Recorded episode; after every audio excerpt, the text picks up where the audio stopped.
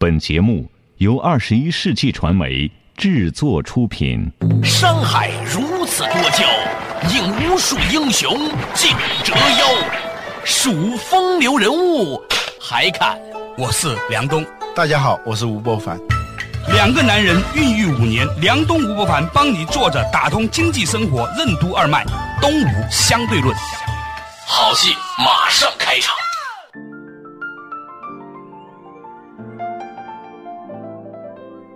坐着打通经济生活任督二脉，大家好，欢迎收听东吴相对论，我是梁东，对面的依然是二十一世纪商业评论发起人吴伯凡，老吴你好。大家好。最近呢，可能由于种种的原因吧，我多少呢会在想科学技术进步和关于它的一些哲学和文学思考的话题。在九十年代末的时候呢，嗯。其实你们已经在思考这个问题了。那个时候，我记得当时刚刚互联网进入中国的时候，嗯有你，还有胡勇。胡永当时写了一本书，叫做《黑客：电脑时代的英雄》，还有一个《数字化生存》。数字化生存是他翻译的尼格尔庞迪的书，他翻译的。当时还有方兴东、郭亮，我们总共吧七个人做了一个叫数字论坛。你们当时的那个洞见呢是非常深远的。今天看过来非常深远的，呃，有些时候呢，我也在想哈，的确，这个评论员和操盘手之间是有不同的。你看你们七个人在一九九九年如此深远的看到互联网的变化，九八年，九八年的时候看到互联网的变化，但是你们现在呢？都不是真正在中关村做的公司的方兴东做了一段时间，嗯，但是事实证明呢，方兴东作为一个伟大的评论者，比作为一个伟大的 CEO 呢要更伟大一些。因为我住的那个地方离机场这个别墅区不远嘛。那天那个几个朋友说，为什么你不能住到里头去啊？我说人家在做商业，我们在做商业评论嘛。这股评家和炒股家的区别，那在中国不一样，有可能股评家呢。他收入是比较稳定的，虽然不多。那炒股的可不一定，有可能十四年打回原形。这就是那个目的法则嘛，就是我们眼前看到的是成功者，嗯，不成功的人我们看不到。那天提到好多名字，有一种恍若隔世的感觉啊。啊，比如说有个叫谭志的，一个叫王俊涛的，曾强，十几年前啊。他们是最早的那帮先锋人物，做互联网的。有一个网站叫八八四八嘛。其实我跟八八四八的王俊涛，也就老龙啊，是蛮好的朋友。当年九九年、两千年的时候啊，我真的是觉得他很了不起，他能在那个时候洞察到互联网的电子商务的这个趋势。对呀，当时这个域名也好嘛，八八四八点 com 顶峰啊。后来啊，那些事后诸葛亮说那个网站肯定是做不长的。它虽然是世界最高峰，对，但是也是世界最寒冷的地方，高处不胜寒啊，所以它那个地方是没有生命的，呃，人人都看得到，但是你上去是很难的，啊，上去了呢，其实也是一个不宜居的地方，这是一些事后诸葛亮说的。但是我们不能够以成败论英雄啊，嗯，啊，有很多机缘巧合。我还能记得这些名字，大家很多人都不能记得这些名字了嘛。对。做这种局外的观察者、旁观者，中国互联网二十年，从九四年互联网进入中国，就九四年的的确确有一些人在玩这个互联网了，但很少很少。你算是第一波吗？对啊，就我们最早玩那个 BBS 网站，嗯，就是买那种设备，我的师兄做那种。BBS 的站长，嗯，他是通过电话线来进到一个网里头，这个网里头呢，其实是个局域网，啊，接入的是一种互联网的方式，但是一个局域网，这个局域网里头，呃，能够下载一些资料啊，就已经觉得很神奇了。当时你们在网上有多少人？大概很少很少人吗？我估计没有，就一直到九六年、九七年，我们开始写这个关于网络文化的书的时候，当时中国好像也只有两万人上网。正式的中国的这个互联网站是九七年银海威的张树新和搜狐的张朝阳，就中国互联网的二张。啊，再后面的王志东啊什么，那就是很晚了，已经是李彦宏创业是两千年，已经快到两千零一年了嘛。对，我马化腾创业是九八年嘛。对，前几天呢，我们开了一个会，就是纪念中国互联网二十年，也纪念我们这个数字论坛成立十五年。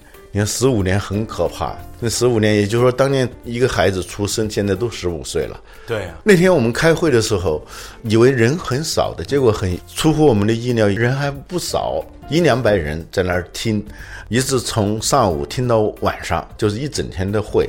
呃，大家谈的都是一些很玄的东西，就是非技术的那些东西。啊、有人一谈技术，在那个会上显得特别不协调，所以大家都谈的比较这个怎么深刻怎么来。你当时有没有感觉那种一种有一种前朝的遗老遗少的感觉？就是就互联网的这种前世的遗老遗少，对世纪恐龙。也不是，当时我们开这个会的时候，有一种感觉，哦，原来我们有些东西还是十几年说的那些东西，到今天看来反而是越发有价值了。因为为什么互联网到了，我们要重新定义它到底是什么的时候，我以前我们总是把互联网当成是一个工具，而今天呢，互联网已经变成了一个不仅影响我们的经济。不仅影响我们的社会，甚至在影响我们的大脑。这是两个思路。就一个思路呢，就是说，互联网现在越来越让地球变成一个大脑。我们说的电脑啊，应该一个大写的电脑，就是全球的这个互联网，它成了人类共同的大脑。我不知道是谁最早把计算机叫电脑的，嗯。当时把计算机叫电脑，其实是有问题的。我们的大脑不仅仅是理性的计算，嗯，我们有很多情绪，我们大脑的很多区域里头，它是管潜意识的，嗯，管好多那种习惯性动作的。如果你的哪一部分受伤的话，有的说话不连贯了，嗯，有的是动作出现问题了。它实际上大脑它是一个综合的，就知情意这个三个方面，就是在理智的。情感的和意志这三个方面控制人的，是这么一个人体的指挥。我想请问一下，computer 它词根是什么意思？如果翻译过来，它是什么意思呢？最早呢，计算机它不叫 computer 啊在美国它就叫那个 calculator，好像是就是那个计算器。后来呢，是一批人呢就操作这个计算器的人叫 computer，包括哪些人呢？包括操作护理。保养计算机的，你那今天的计算机那么小了，这可穿戴设备那么小，以前的计算机是很大的，大到什么地步呢？大到像一栋房子那样的，里头呢它有很多很多的电灯泡，这个一有电灯泡，那个虫子就爱进去。昆虫它有趋光性，那些虫子叫 bug，虫子进去以后呢，它导致这个计算机短路短路，短路呢，有一些计算机工作人员 computer 这些人呢，要进去去抓那些 bug bug 啊，真的。原来 bug 是这样。对，就是说计算机出现了故障，就一定意味着里头出现了虫子，出现了 bug。但后来一个 bug 就是指我们设计当中的出现代码错误啊，现在成了一个通用词了哈，这出现 bug 了。所以这最早呢，就是操纵 computer 就是操纵计算机的人。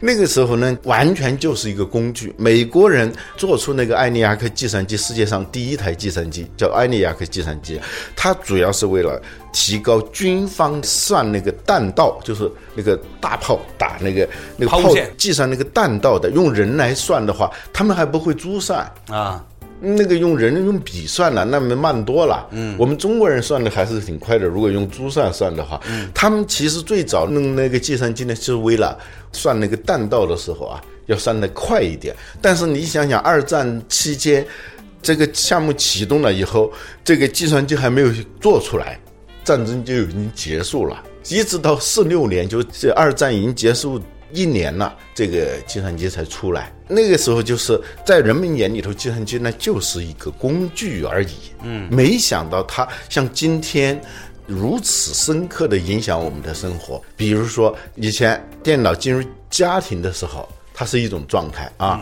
后来呢，移动互联网出现的时候，Pad 出现的时候，家庭结构都是不一样的。嗯，现在每个人都拿着一个移动终端，有的是手机，有的是 Pad，就躺在床上，半躺在床上就在玩那个东西。叫同床做梦，各自修行，对对 各自修行，各位。对，两个人都躺在一张床上的时候，恨不得用微信在说咱们是不是休息啊，或者说厨房里的火关了没有啊，都恨不得用微信来说了。对对对，这个是挺多时候发生的，你知道吗？呃，对，那个公司里头更是这样了。一个办公室前后坐在同一个办公室的人都喜欢用这样一种方式。嗯，它在改变我们，的的确确在改变我们的生活。而今天呢，互联网电视出来以后呢，又出现了一种改变。以前呢，电视机是被废弃的，对很多家庭来说变成一个摆设。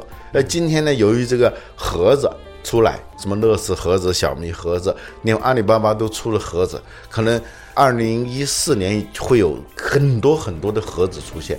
这个盒子呢，又会改变家庭的那个结构。过去呢，在南方农村里头啊，它有火塘，就是大家围在那取暖嘛，就是那种围炉夜话嘛。对，在西方呢，也有那种壁炉，嗯，呃，也成了一个公共空间，就是家庭里头的公共空间。就像水井，水井，以前我写过一篇文章叫《水井与村落》，是吧？对就是说，由于先要打井，打井是一个人干不了的，一家干不了的，很多家才能打一口井，然后再一起取水，它形成一个社区。就由于共享资源而导致的一个社区，后来有了电视，在家庭里头也相当于一个私人空间里头的公共空间。一家人围在电视机前，有了这种 pad 手机以后呢，就导致这个家庭又结构发生变化，每人各自修行了，在同一个屋檐下各自修行。而今天的这种盒子出现以后呢，导致又很多人开始又回到电视机前，对它又有一种聚拢的这种力量。对所以从今天我们看来，它不仅仅是个工具，它在改变我们的生活方式，改变我们的社会结构。最要命的是改变我们的大脑结构。嗯嗯，这个以前我们在谈《浅薄》那本书的时候已经谈到过了，就是由于我们越来越把我们的以前是由大脑来存储、计算的一些东西，越来越外包给电脑以后，嗯，我们的能力就开始空心化。作为一个中国互联网演进过程当中的一个历史见证者，老吴呢，其实他有很多很有意思的观察，也许这些观察呢，对于我们今天的年轻人来说是很有价值的。稍事休息，马上继续回来。坐着打通经济生活，任督二脉，东吴相对论。两千年东西方的海上贸易中心，野生动植物的天堂，八大联合国世界遗产，宝石、香料和红茶的国度——斯里兰卡，马可波罗心目中世界上最完美的岛屿。一座岛屿大千世界，在这里遇到更好的自己。东吴俱乐部斯里兰卡之旅，四月一日出发，现在报名将获赠东吴俱乐部尊享会员资格，与梁冬欢乐畅游。报名热线：幺三八幺零六九七八七九。为什么说互联网已经发展到了需要人类重新定义它的阶段？当人脑把大量存储计算的能力外包给电脑后，电脑又会对人脑的思维和情绪产生怎样的影响？人是怎样在与电脑的和合共生中被机器化、空心化的？创造性思维是建立在哪两个维度之上的？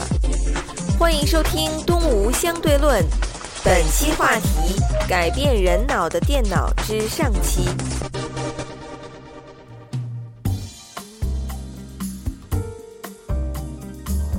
作者打通经济生活，任督二脉。大家好，欢迎收听《东吴相对论》，我是梁东，对面的依然是二十一世纪商业评论发行人吴伯凡。老吴你好，大家好，呃我们今天聊的这个话题呢，就是十五年来啊，这个电脑啊，不仅仅改变了技术，改变了商业，很大程度上甚至改变了我们的大脑。然后呢，就聊到 computer 这件事情。computer 呢，刚开始指的是那些维修电脑的人，后来慢慢慢慢就变成了电脑的代名词了。我觉得这个本身也是一个比喻，好像人在和电脑的和合共生当中啊，被机器化了嘛？你啊是机器的一部分了。我会更乐观一点，我觉得机器变成人的一部分。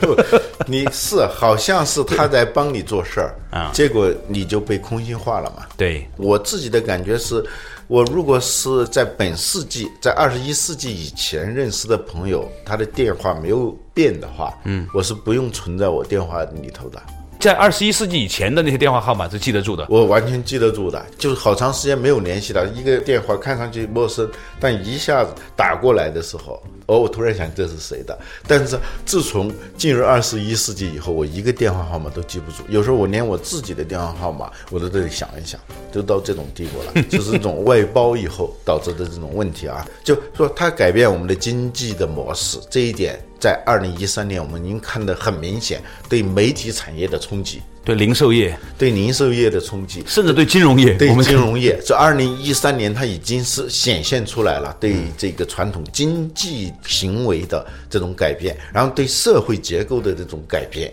不同的屏幕，它能改变我们的家庭的空间，这个私人空间里的公共空间的有和无，以及深入到我们的大脑，它已经在改变我们的情绪。现在很多时候，我们的情绪。它是受手机上的信息的影响的。对，一般来说，这种古人是对早晨的情绪，他是要非常慎重的。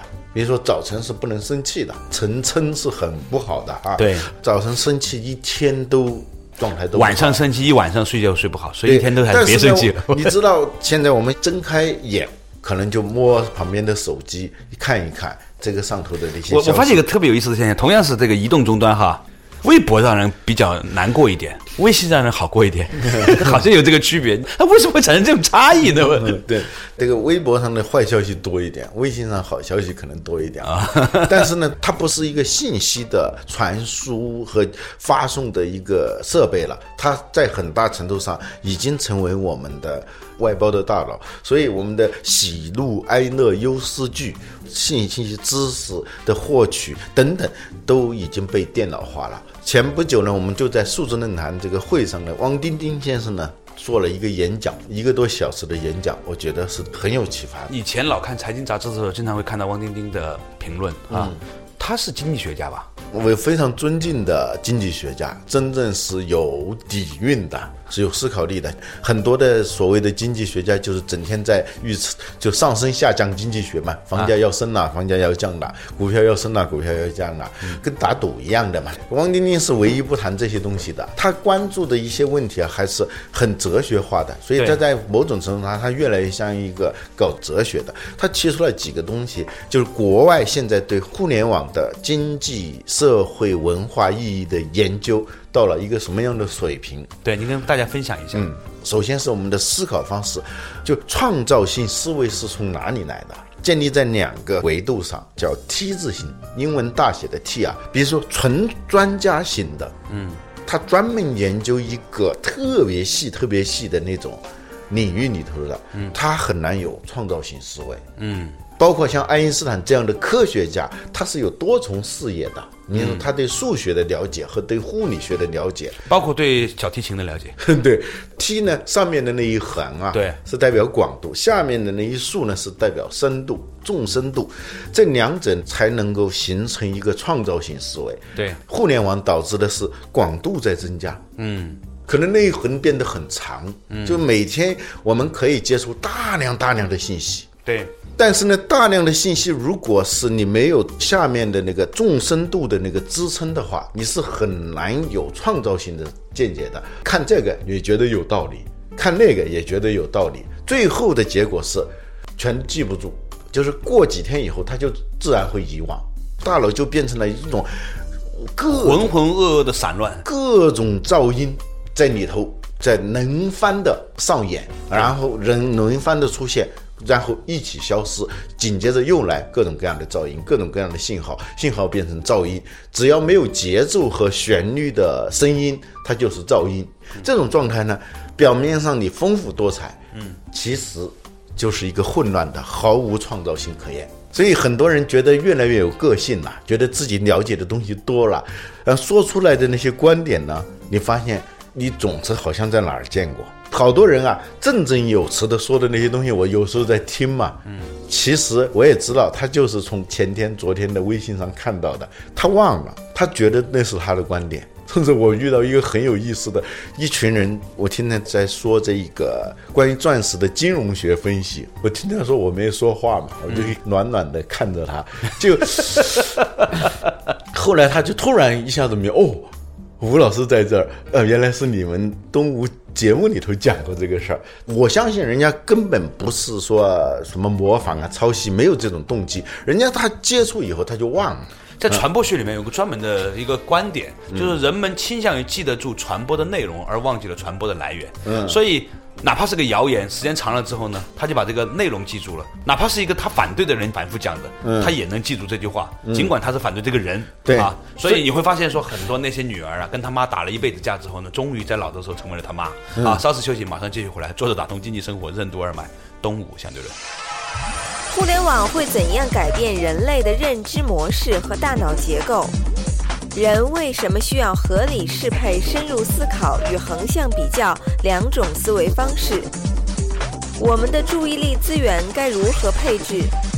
注意力碎片化导致的深思不足，为什么会造成人类创造性的下降？欢迎继续收听《东吴相对论》，本期话题：改变人脑的电脑之上期。四月一日，东吴俱乐部将携手招商国旅、金棕榈假期举办西兰佛缘心智精进之旅，与梁冬、可依法师同游斯里兰卡，在心智精进的道路上结识伙伴，寻找初心，增进福慧，发现自我，获得精神的巅峰体验。现在报名还将获赠东吴俱乐部尊享会员资格及超值会员礼包，报名热线幺三八幺零六九七八七九。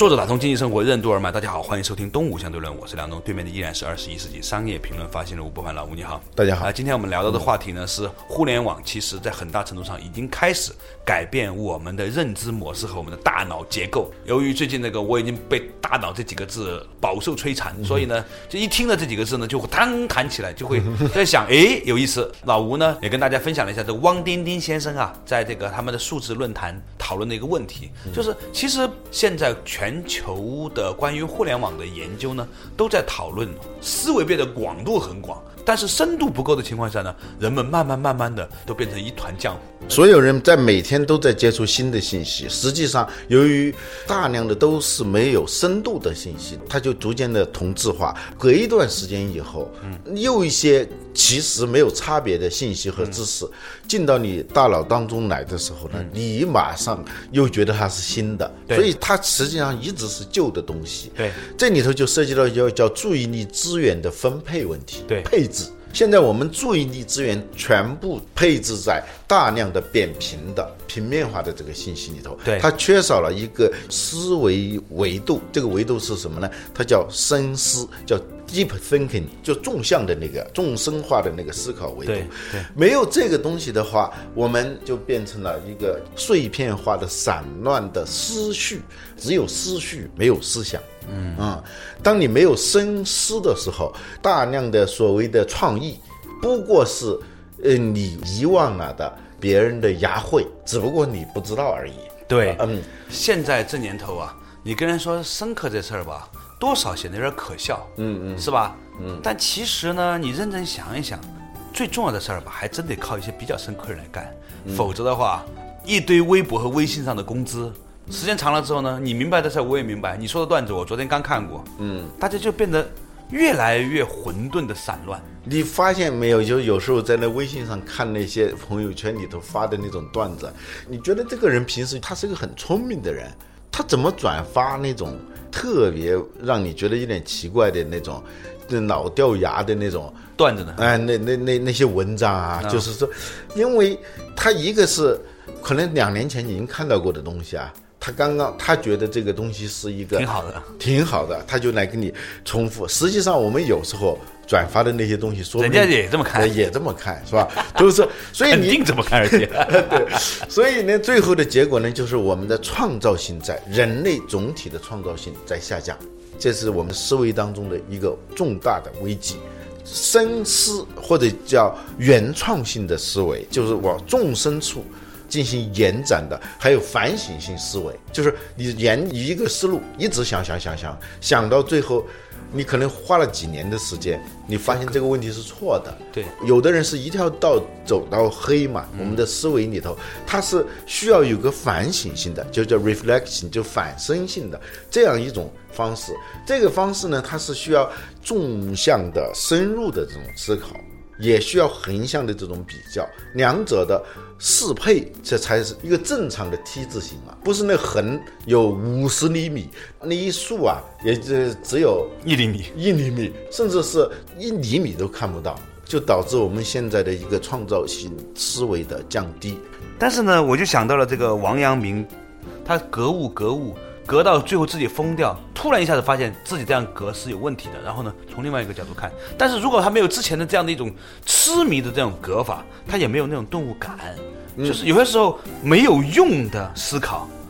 你也不知道他是不是真的没有用，哪怕是错误的思考，他也有。你不经过那种折磨，你是不可能最终幡然醒悟的。幡然醒悟是证明你已经在这个上头，你用了很大的精力，花费了很多的时间，已经把这个问题的前前后后、方方面面，他的所有的问题你都接触过了，但最后你发现是不行的。对啊，王阳明割竹子的时候，你知道隔到。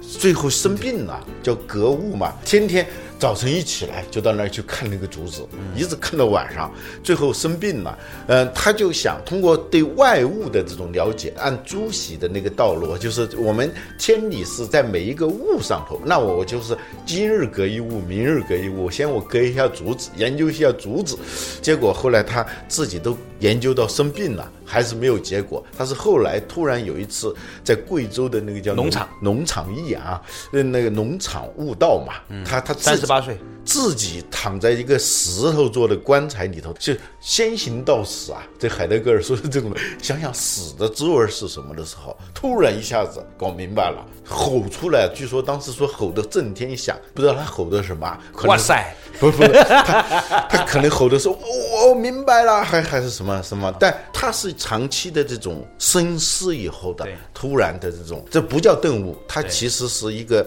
长期自虐，有一点自我虐待的这种纵向思考的。这样一个过程，现在我们我们哪有？我们每天每隔六分钟就要更新一下微信，我们没不可能纵深的那种思考。你刚要往深处那个想一想的时候，一下子就把你给瞪回来了。对，在这一点上来说，我觉得我们可能真的距离那种稍微长一点点的思考，已经太久太久太远太远了。最近呢，这个老吴参加了他们这个数字论坛呢这个汪丁丁先生所提到的国际上关于互联网时代带来我们广度而引发的散乱的思绪，导致我们对深度思考的这种缺失，这样的一种反思呢，其实是很有意义的。事实上来说，这也的确是一个时代的病。我们每一个人都好像知道很多，好像都出口成章，都是心灵鸡汤，都是各种新闻的第一拥有者。但是我们会发现说，到底昨天、前天你关心的事情，今天在哪里呢？每六分钟的一次刷屏，让我们都变成了散乱的人。正是这样的一个时代，越发让我们意识到深度的、沉静的、深入的思考多么的重要。也许呢，下一次我们可以在动物相对论里面和大家继续深入探讨。谢谢大家，我们下一期同一时间再见。